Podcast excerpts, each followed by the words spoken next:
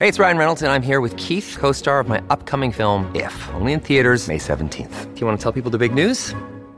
All right, I'll do it. Sign up now and you'll get unlimited for $15 a month in six months of Paramount Plus Essential Plan on us. Mintmobile.com slash switch. Upfront payment of $45 equivalent to $15 per month. Unlimited over 40 gigabytes per month. Face lower speeds. Videos at 480p. Active Mint customers by 531.24 get six months of Paramount Plus Essential Plan. Auto renews after six months. Offer ends May 31st, 2024. Separate Paramount Plus registration required. Terms and conditions apply if rated PG.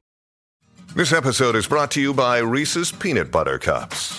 In breaking news, leading scientists worldwide are conducting experiments to determine if Reese's Peanut Butter Cups are the perfect combination of peanut butter and chocolate. However, it appears the study was inconclusive, as the scientists couldn't help but eat all the Reese's. Because when you want something sweet, you can't do better than Reese's. Find Reese's now at a store near you.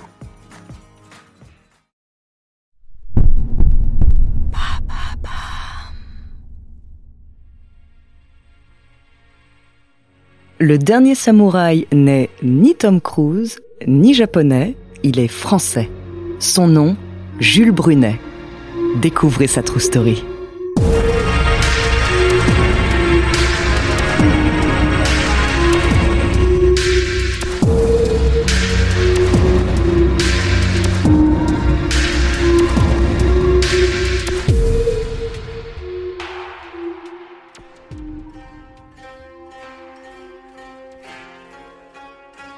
Nous sommes au Japon en 1867.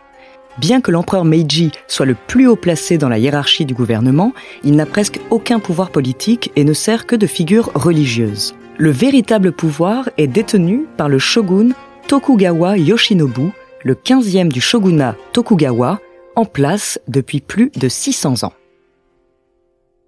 Yoshinobu se rend compte que ses forces armées sont cruellement en retard par rapport au reste du monde.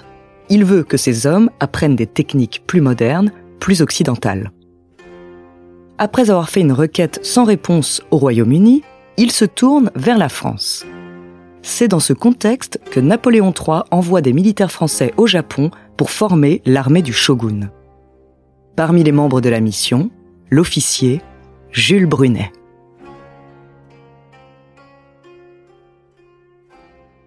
Jules Brunet est né le 2 janvier 1838 à Belfort. Il est diplômé de Polytechnique, sa spécialité, l'artillerie. De 1862 à 1864, il participe à l'expédition mexicaine où il reçoit la Légion d'honneur. Il enchaîne les faits d'armes jusqu'à ce que Napoléon l'envoie au Japon. Avec le reste des membres, Jules débarque à Yokohama en janvier 1867. Pendant un an, Jules et les autres Français forment 1000 fantassins, 650 artilleurs et 350 cavaliers du shogun. Jules est instructeur d'artillerie. Il crée un nouvel arsenal, une pyrotechnie, une poudrerie et une fonderie en conformité avec le savoir-faire français. Durant son temps libre, Jules s'adonne au croquis et au dessin, une passion qui plaît beaucoup aux Japonais. Il lit de très forts liens avec ses élèves il obtient même le droit de réaliser un croquis du shogun en personne, chose peu commune. Le grand moustachu est tombé amoureux du Japon.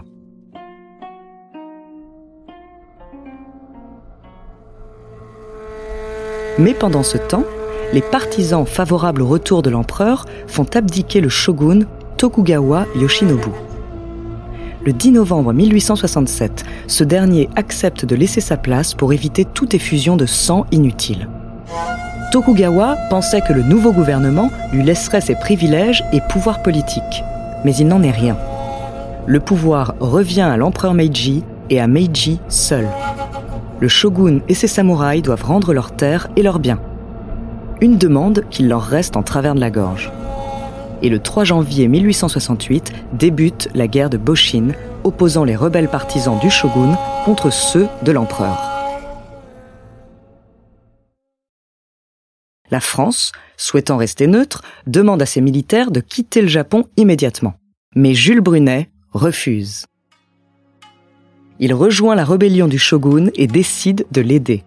Il écrit à Napoléon pour l'informer de sa démission de l'armée française, et dans sa lettre, il invoque la responsabilité qui est la sienne de ne pas abandonner ses hommes. ces hommes qu'il a formés mais qui sont aussi devenus ses amis. Jules sait aussi que les forces armées de l'empereur sont mieux équipées et préparées que celles du shogun. Il précise que ce n'est pas un acte de folie ni de bravoure, c'est une question d'honneur.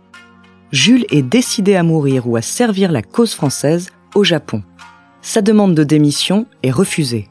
Malgré lui, Jules devient un déserteur.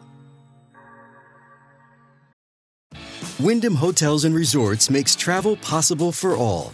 Whether it's the long haulers looking for a great cup of coffee, a roomier rest for the on a whim road trippers, or a place to make summer memories with the whole family.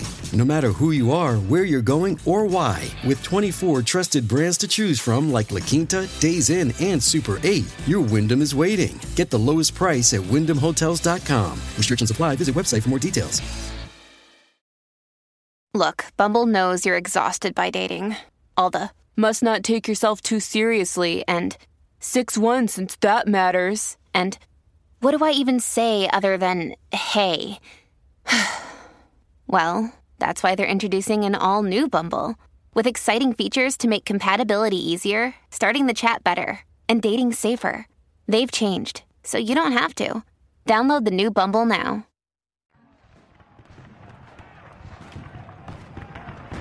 C'est une guerre inégale.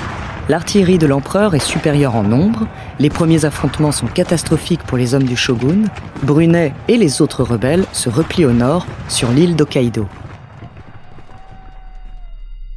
Le 25 décembre 1868, les rebelles fondent la République des eaux sur le modèle constitutionnel américain.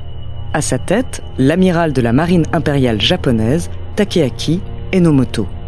Jules Brunet et quelques Français qui l'ont rejoint font aussi partie de cette nouvelle République. Dans cette situation politique tendue, le gouvernement de l'empereur n'est pas reconnu par toutes les puissances étrangères. Cependant, certaines puissances, comme la France et l'Angleterre, tentent à reconnaître l'indépendance de l'île d'Hokkaido et de sa toute nouvelle République. Devant cet affront, l'empereur envoie 8000 hommes pour donner le coup de grâce aux insolents rebelles de l'île. À 10 contre 1, la République des eaux dépose les armes le 30 juin 1869. Jules Brunet et les Français fuient in extremis à bord du navire français le Coïtlogon.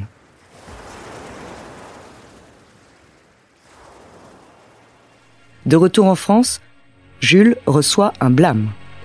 Il est suspendu de l'armée, mais reprend très vite du service en tant que capitaine du 8e régiment d'artillerie à Metz pour la guerre franco-prussienne. Le reste de sa carrière militaire est relativement calme. Jules Brunet décède le 12 août 1911 à 73 ans. Au Japon, il est encore aujourd'hui un personnage très populaire.